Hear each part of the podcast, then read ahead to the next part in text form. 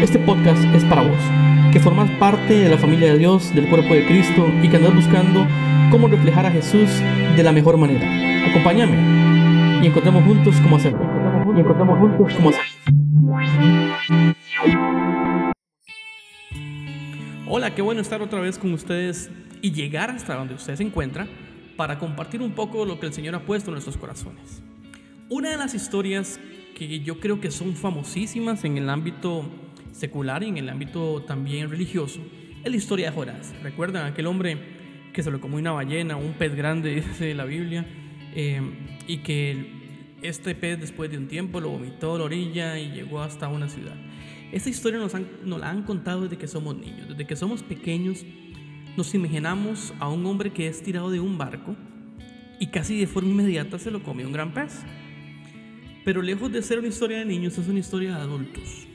Es una historia de personas como usted y como yo, que muchas veces se encuentra frustrada con su vida, se encuentra en un momento que no sabe qué va a pasar mañana y hay una incertidumbre gigantesca. Es de una historia de adultos, creo yo, de personas que, que no sabe qué va a suceder con ellos. Hay como una insatisfacción por lo que está viviendo y un temor por lo que va a vivir. Y yo creo que todos hemos estado ahí. Y por eso me fui al libro de Jonás en el Antiguo Testamento a refrescar un poco la historia. Y dice en el, versículo 1 del capítulo 1, vino palabra de Jehová a Jonás, hijo de Amitai, diciendo, y aquí quiero hacer énfasis en algo, vino palabra de Jehová a Jonás. Estamos hablando de una persona que tiene una relación con Dios. Una persona como usted y como yo que tiene una relación cercana con el Señor. No es una persona cualquiera, no, sino es una persona que buscaba probablemente a Dios en intimidad. Por eso Dios se le revela a Jonás. Y en el versículo 2 le da una tarea maravillosa. Le dice, levántate y ve a Nínive, aquella gran ciudad, y pregona contra ella, porque ha subido su maldad delante de mí. Eso es visión personal. Y eso es misión individual.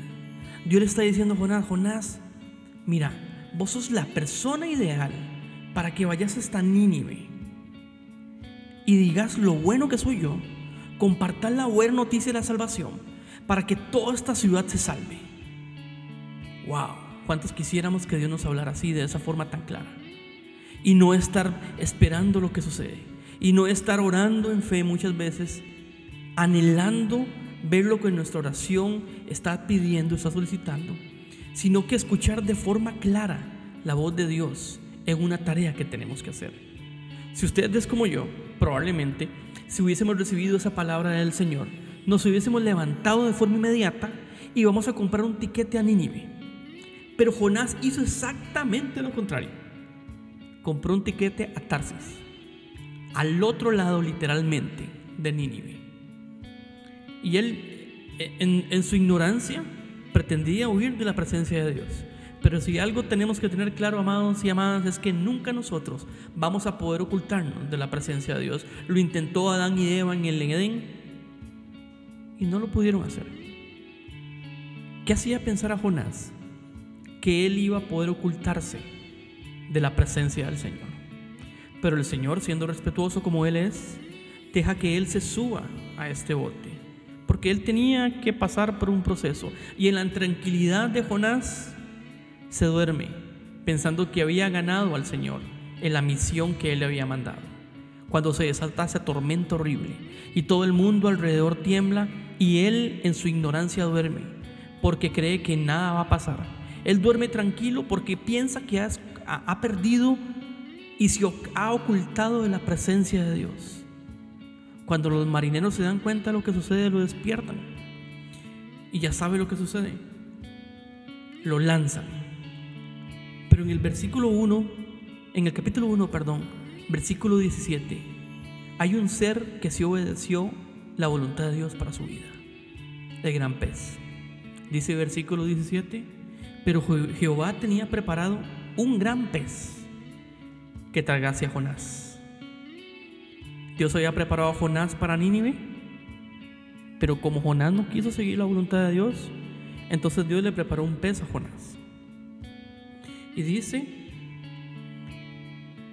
Tenía Jehová preparado un gran pez que tragase a Jonás, y estuvo Jonás en el vientre del pez tres días y tres noches. Esto me recuerda al maestro. Tres días y tres noches en una tumba después de haber sido crucificado.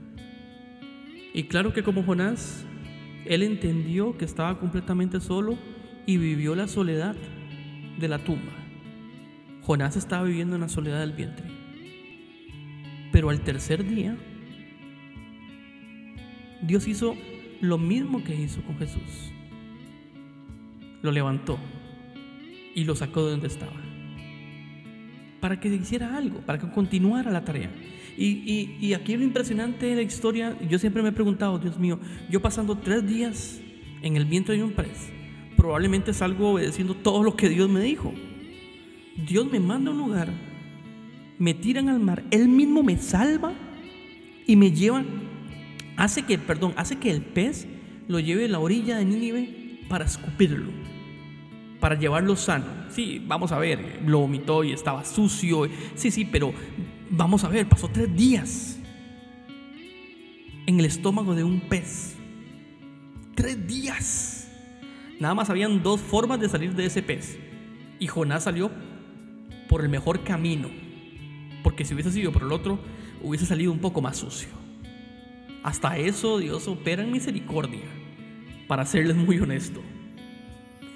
Vea lo que dice el versículo 10 del, del, capítulo 2. Y mandó Jehová al pez y vomitó a Jonás en tierra. Y mandó Dios. Y mandó Dios.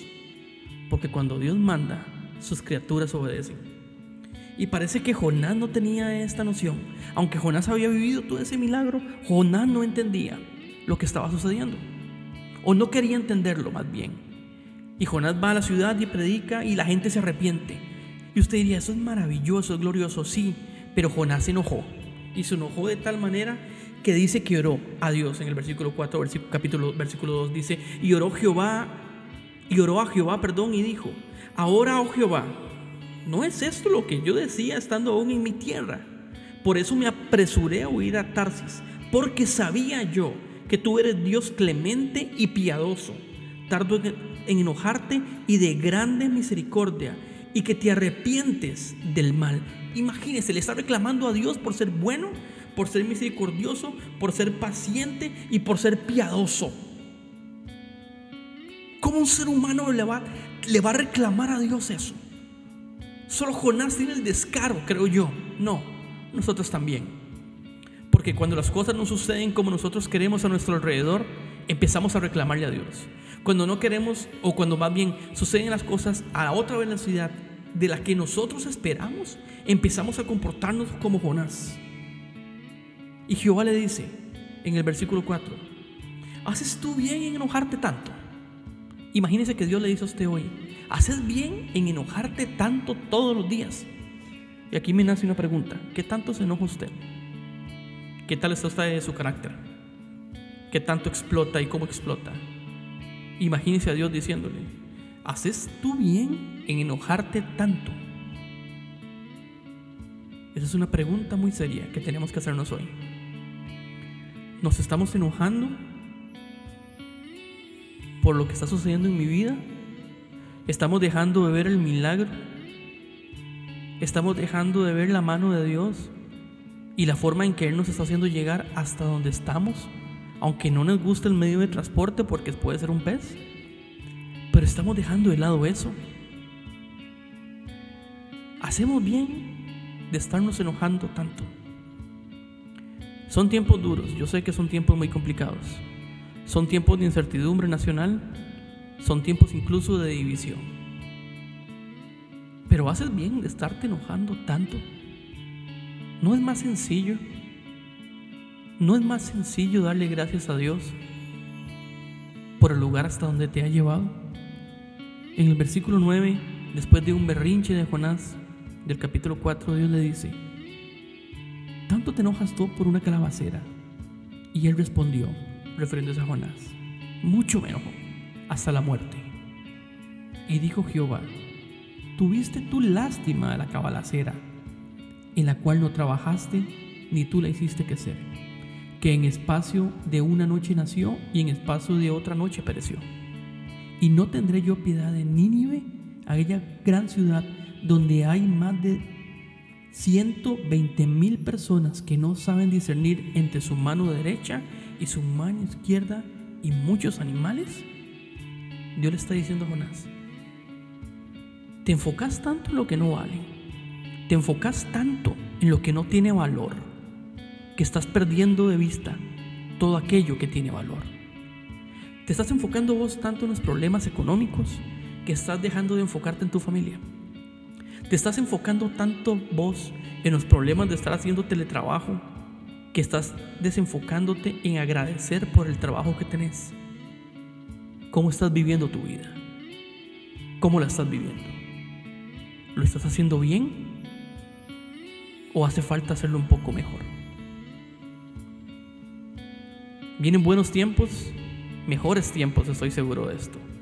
Y mi oración es que ustedes vean la mano de Dios en sus vidas, en sus familias, en sus decisiones y en cada una de las áreas en que ustedes se desarrollan. Si ustedes quieren contactarme, por favor pueden hacerlo. Mi nombre es Johan Cairol y mi correo es jcairol.gmail.com. Será un placer estar orando por ustedes o apoyarlos en lo que ustedes crean que yo soy necesario. Que Dios los bendiga y que puedan ver la mano de Dios en todo lo que hacen. Bendiciones.